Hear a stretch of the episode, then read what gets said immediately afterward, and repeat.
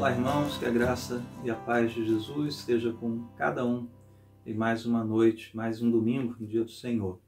Eu tenho uma grande satisfação de saber que você está me recebendo aí na sua casa por meio desse vídeo. Então vamos meditar juntos na palavra de Deus em mais uma noite, prosseguindo né, aqui a nossa série em Eclesiastes. Então vamos abrir em Eclesiastes capítulo 5, versos 1 a 7. Vamos ler juntos a palavra de Deus.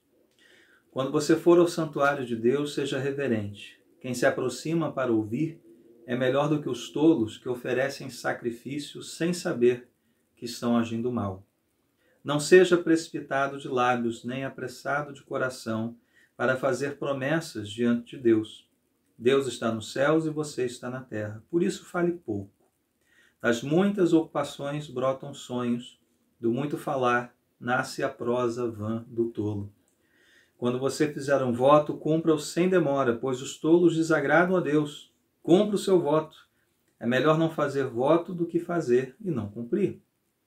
Não permita que a sua boca o faça pecar, e não diga ao mensageiro de Deus: O meu voto foi um engano. Por que irritar a Deus com o que você disse e deixá-lo destruir o que você realizou? Em meio a tantos sonhos absurdos e conversas inúteis, tenha temor de Deus. Deus nos abençoe nessa breve meditação. Durante o meu tempo ah, de Justiça Federal, né, que eu era servidor da Justiça Federal, eu trabalhei uns poucos meses né, com o doutor Wilson José Witzel.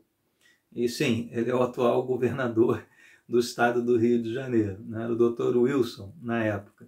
E ele tinha um, um costume, ao fazer audiência, que era pedir que as pessoas se levantassem. Na verdade, eu é, que era que estava incumbido de falar isso. Né? Atenção a todos, né? o senhor juiz está ah, se aproximando.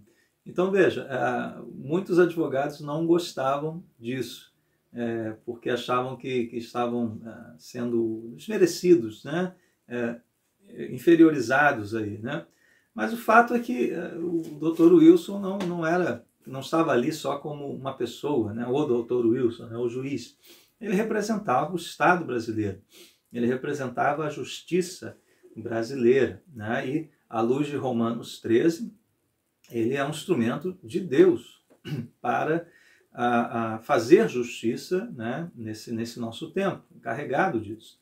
Então, veja, de certa forma, ele está correto né? de, de pedir essa reverência das pessoas ali presentes na sala de audiência para a, a justiça, para um representante da justiça brasileira.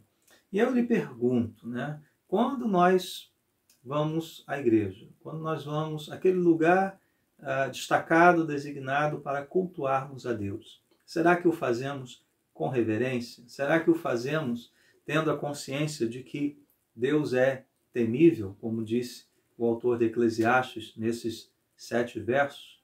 Né? É isso que nós queremos refletir. Muito bem, nessa porção de Eclesiastes ela é significativa, porque aqui o nome de Deus aparece bastante, né? aparece várias vezes, sete vezes, nesses sete versículos. E o autor já nos falou sobre Deus anteriormente. Mesmo considerando né, esta vida debaixo do sol, mesmo considerando que muita coisa não faz sentido, é vaidade, é correr atrás do vento, ele está olhando para Deus. Ele sabe que Deus, como diz ali o final do capítulo 2, é o doador de toda dádiva, de todo bem, é o doador de sabedoria, é, é, Deus é bom. Ele sabe, né, já nos falou, já nos ensinou no capítulo 3 que Deus é Senhor do tempo, Ele é soberano sobre cada é, circunstância da nossa vida. E aqui ele vai nos mostrar Deus como este ser que é temível, que exige de nós reverência, uma postura reverente. Né? É assim que nós olhamos para Deus num tempo em que Ele é tratado muitas vezes como um grande Papai Noel, né? um grande solucionador de problemas, né? ou um, um coaching, uh, e não o Deus temível das Escrituras sagradas. Não é verdade? Então vamos lá, o que esse texto nos ensina? Né? Ele nos fala de três atitudes que nós devemos ter diante de Deus, ao prestarmos culto a Deus. A primeira delas está no verso 1, é ouvir mais. Ouvir a voz de Deus. A segunda, versos 2 e 3, é falar menos.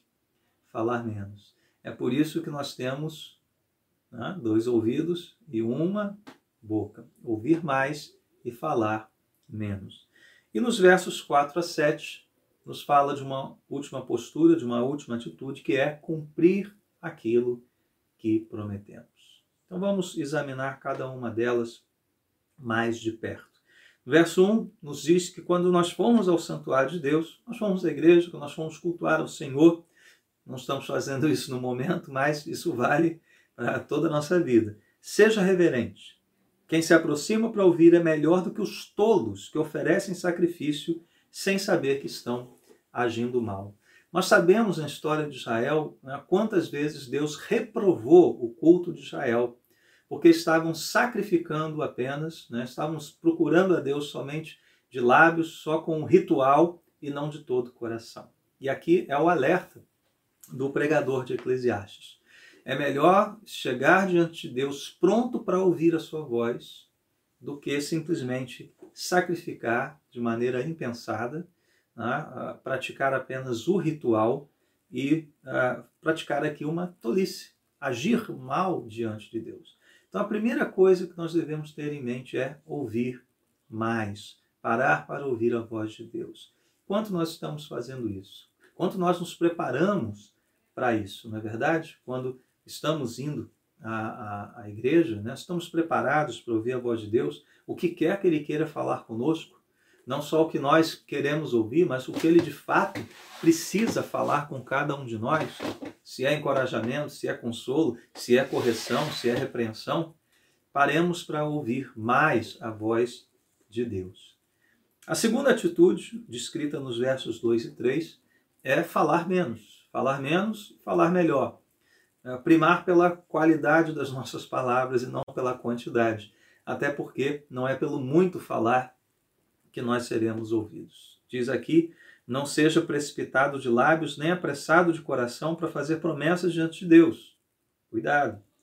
Por quê? Porque Ele está nos céus e você está na terra. Por isso fale pouco.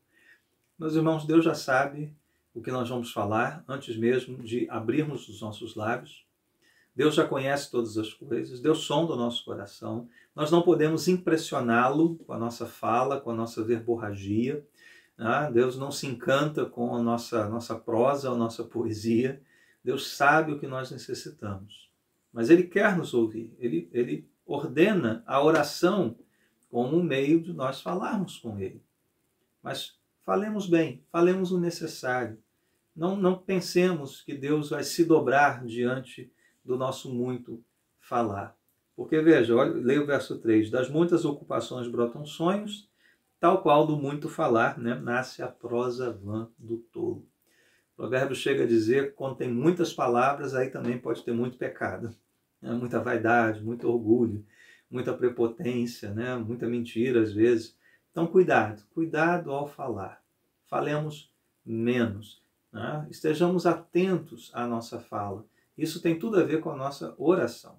Então, se ouvir mais tem a ver com receber a palavra de Deus por meio da pregação, falar menos tem a ver com a nossa postura em oração diante do Senhor. Orar de uma maneira consciente, orar a, a, falando exatamente somente o necessário diante de Deus, de maneira sincera, como de fato um filho deve falar diante do seu pai, em confissão, em adoração, em petição, em súplica, em ação de graças, mas falar exatamente aquilo que nós devemos falar diante de Deus.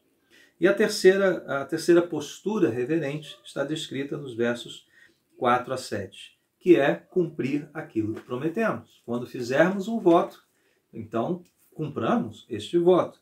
Porque se uh, não for cumprir, é melhor nem ter feito.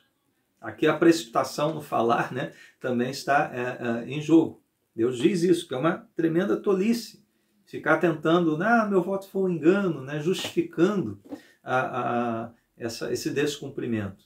E cumpra, cumpra sem demora, né, cumpra sem desculpa, cumpra sem desafiar, porque aqui está escrito, por que irritar a Deus com o que você diz? Né, por que provocar a ira do Senhor? Ao prometer algo, ah, esforce-se a cumpri-lo o mais rápido possível, sem demorar, sem colocar nenhum obstáculo, nenhuma desculpa, sem desafiar a Deus, porque Ele é muito maior que você, tá bom? Não faça essa tolice, não cometa essa tolice. Então, cada palavra nossa é pesada diante dele. Então, aquilo que nós falamos, né, ao pregarmos a palavra, né, aquilo que nós é, prometemos diante dele, ao apresentarmos uma criança, né, vocês pais, ao apresentarem seus filhos, marido e esposa, né, diante do, do, do casamento, os membros da igreja, no pacto de membresia, são palavras, são palavras que pesam diante do Senhor. E ele é um Deus temível, e a Bíblia diz que ele pesará cada palavra que nós falarmos. Nós seremos julgados por isso. E, irmãos, se você, como eu, né, à luz desse, desse pequeno trecho, já está fazendo o seu autoexame, você pode a, chegar à mesma conclusão que eu cheguei. Em um ou talvez em todos esses requisitos, nós deixamos a desejar. É verdade. Nós somos ah, muito apressados em falar, nós ouvimos muito mal e nós, às vezes, ah, colocamos obstáculos, eh, demoramos a cumprir o que prometemos, né? estamos cheios de justificativas e desculpas. Todos nós falhamos em um ou em todos esses requisitos. E podemos contar com o que então? Com a nossa nobreza de caráter e força de vontade? Não. Nós devemos nos apegar a Jesus Cristo, aquele que ouviu perfeitamente o seu Pai Celestial, ouviu todas as suas palavras e falou com Deus exatamente aquilo que era segundo a vontade do seu Pai. Falou com os outros exatamente aquilo que era o plano soberano de Deus para a salvação. E Jesus não tardou em cumprir todo o plano de Deus para a nossa salvação, ainda que isso lhe tenha custado uma cruz. Meus irmãos, Cristo é aquele que ah, temeu a Deus, por ele mesmo ser Deus, perfeito, a perfeita imagem de Deus, o Deus Emanuel, Deus conosco. Ele é o nosso alvo. Então, se por um lado nós deixamos a desejar e precisamos da graça e do perdão de Cristo em nossas vidas, por outro, é, nós devemos olhar para Ele e sermos encorajados a buscar um, um ouvir melhor, um falar melhor e um, um cumprimento das nossas promessas, dos nossos votos, uh, o mais rápido possível, a fim de não desapontar ninguém. Então, Cristo é a nossa justificação, Cristo é o nosso advogado, é Ele que intercede por nós e perdoa os nossos pecados, mas também Ele é o nosso exemplo, Ele é o nosso Salvador. Ele é aquele a, a, que nós seguimos de perto, nos santificando para sermos como Ele é, perfeito em todos esses requisitos que nós examinamos aqui, ouvindo, falando e cumprindo os nossos votos. Vamos orar então para que Deus assim nos abençoe.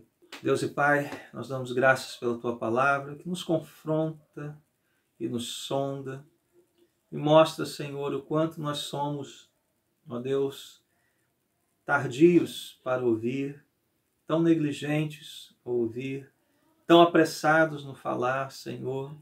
Ó Deus, tão, tão negligentes com aquilo que prometemos.